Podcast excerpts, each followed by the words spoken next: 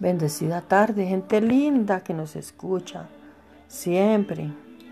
En el nombre de Jesús tomamos conocimiento en la palabra de Dios, como siempre con mi esposo y con las personas lindas que se interesan en las cosas de Dios y esperando que todo lo que se dice, lo que se escucha, eh, aporte algo importante espiritualmente y como personas en esta vida, en el nombre de Jesús a propósito del mes de mayo, que es el mes de, las mujeres.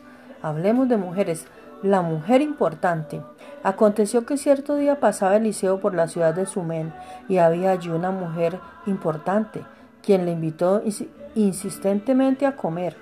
Segunda de Reyes 4:8. A esta mujer se le conoce como la mujer sunamita por el lugar donde vivía, Sunem. La Biblia la define como una mujer importante y cuando Dios dice que alguien es importante es porque tiene cualidades únicas. Es una lástima que no se registró su nombre, ya que esta fue una mujer de fe, de actitud, de, perseverancia. Fue una de las mujeres valientes que hoy necesita el reino.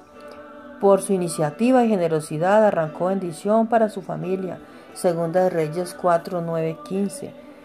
Por su fe se aferró a la promesa y provocó su milagro. Segunda de Reyes 4, 22. Con su actitud se propuso a, recobrar la abundancia para su familia. Segunda Reyes 8:26. Una mujer importante no es solo la profesional, la empresaria, la artista.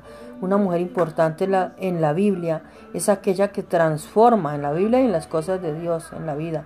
Es aquella que transforma a su atmósfera y las hace fértiles, productivas y bendecidas que cambian el destino de su casa, de su familia, de sus bienes. Entonces, eh, para las mujeres, practiquemos la sororidad. Sororidad es hermandad entre mujeres, mujeres que no se destruyen ni se atacan unas a otras. Son solidarias entre las mujeres, eh, especialmente ante una situación de discriminación sexual o actitudes que y comportamientos machistas.